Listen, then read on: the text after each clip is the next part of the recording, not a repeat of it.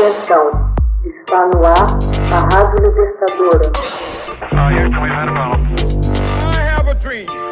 Assim sendo, declaro vaga a presidência da República. Começa agora o Hoje na História de Ópera Mundi. Hoje na História, 25 de abril de 1974. Revolução dos Cravos põe fim à ditadura herdada de Salazar. Uma rebelião militar, conduzida basicamente por jovens capitães do exército, derruba em 25 de abril de 1974 o governo português de Marcelo Caetano, herdeiro da ditadura de Antônio de Oliveira Salazar. Uma imensa massa sai às ruas para manifestar solidariedade aos soldados. Assume então o comando do país o general Antônio Spínola, que promete permanecer no posto somente até as próximas eleições. Nos dias seguintes, os cárceres são abertos e os prisioneiros políticos libertados. A censura à imprensa é levantada. O secretário-geral do Partido Comunista, Álvaro Cunhal, e o secretário-geral do Partido Socialista, Mário Soares, voltam do exílio. A história consagrou esse movimento como a Revolução dos Cravos. Logo ao amanhecer do dia 25 de abril, o povo começou a juntar-se nas ruas. Uma florista que levava cravos para um hotel ter entregue um cravo a um soldado, que o colocou no cano da espingarda. Outros imitaram o gesto, enfiando cravos vermelhos no cano de suas armas. No século XIX, Portugal viveu o desejo e a ilusão de continuar sendo o império da época dos descobrimentos. Nas complexas negociações do século XX da divisão dos territórios africanos com outras potências europeias, mesmo sem o poder da Inglaterra ou França, os portugueses mantiveram Angola, Moçambique, Guiné-Bissau e outras possessões menores. O período posterior à Segunda Guerra Mundial detonou uma série de movimentos de libertação. A presença portuguesa era garantida à custa de uma dispendiosa ocupação militar, que cada vez mais indispunha o governo com os setores da sociedade, que não estavam mais dispostos a pagar por isso. Portugal tornava-se um império periférico, que cedia cada vez mais. A exploração de suas colônias a empresas estrangeiras e vinculava-se economicamente ao mercado europeu. Em 1961, teve início a chamada Guerra do Ultramar. Tropas guerrilheiras em Moçambique, Angola e Guiné-Bissau rebelaram-se contra o governo português, que obrigou o país a desviar ainda mais recursos do orçamento para manter o conflito que durou até 1974. De fato, a Revolução dos Cravos derrubou a longa ditadura salazarista e de seus herdeiros. Salazar tomou o poder em Portugal em 1932, instituindo o Estado Novo e governou com mão de ferro. Na década de 30 não estava sozinho. Ao lado do Francisco Franco, da Espanha, de Benito Mussolini na Itália e Adolf Hitler na Alemanha, compunha o quadro de ditadores fascistas. Quando a guerra eclodiu, o governo português tinha muitos interesses econômicos fora do eixo, e ao lado dos espanhóis preferiu a neutralidade. Nos anos que se seguiram, o país mergulhou numa mórbida placidez.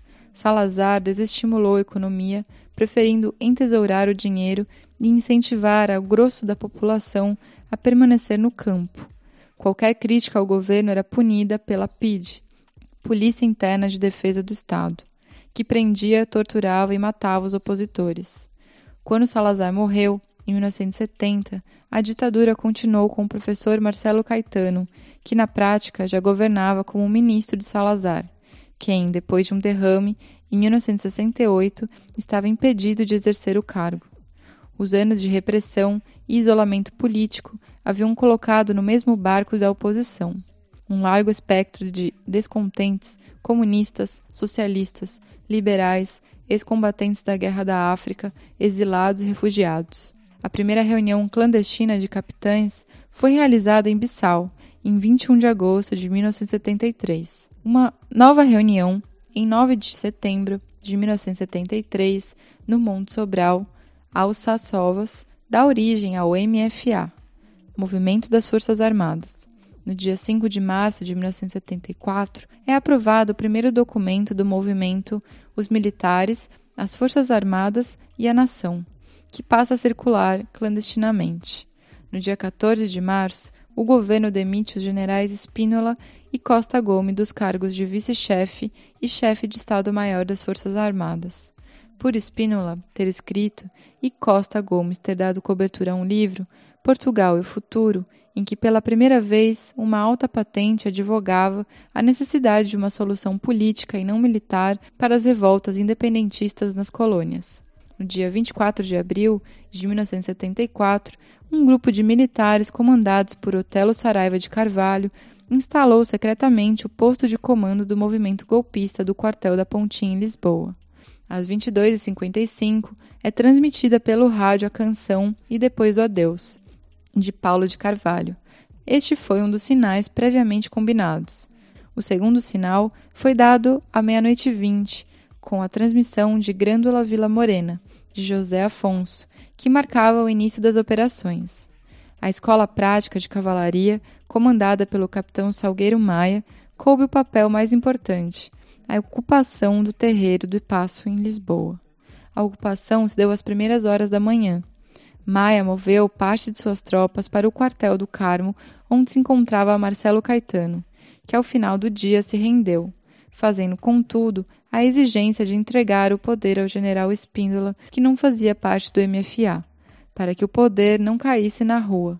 Caetano se exilou no Brasil. A revolução resultou na morte de quatro pessoas, quando elementos da polícia política dispararam sobre um grupo que se manifestava à porta das suas instalações.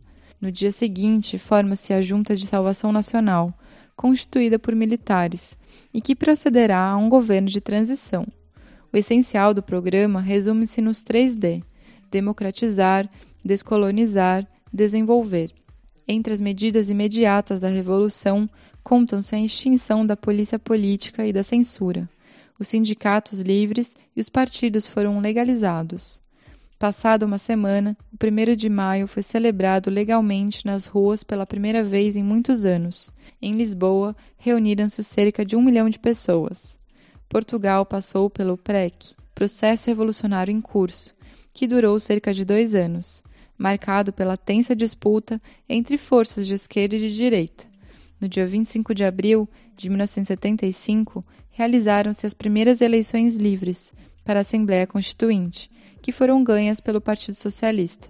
Na sequência dos trabalhos desta Assembleia foi aprovada, ao calor ainda da Revolução, uma nova Constituição de forte pendor socialista e estabelecida uma democracia parlamentar de tipo ocidental. Acabada a guerra durante o PREC, as colônias africanas e Timor-Leste tornaram-se independentes.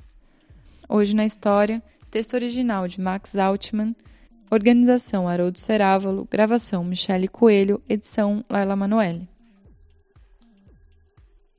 Você já fez uma assinatura solidária de Opera Mundi? Com 70 centavos por dia, você ajuda a imprensa independente e combativa. Acesse www.operamundi.com.br barra apoio.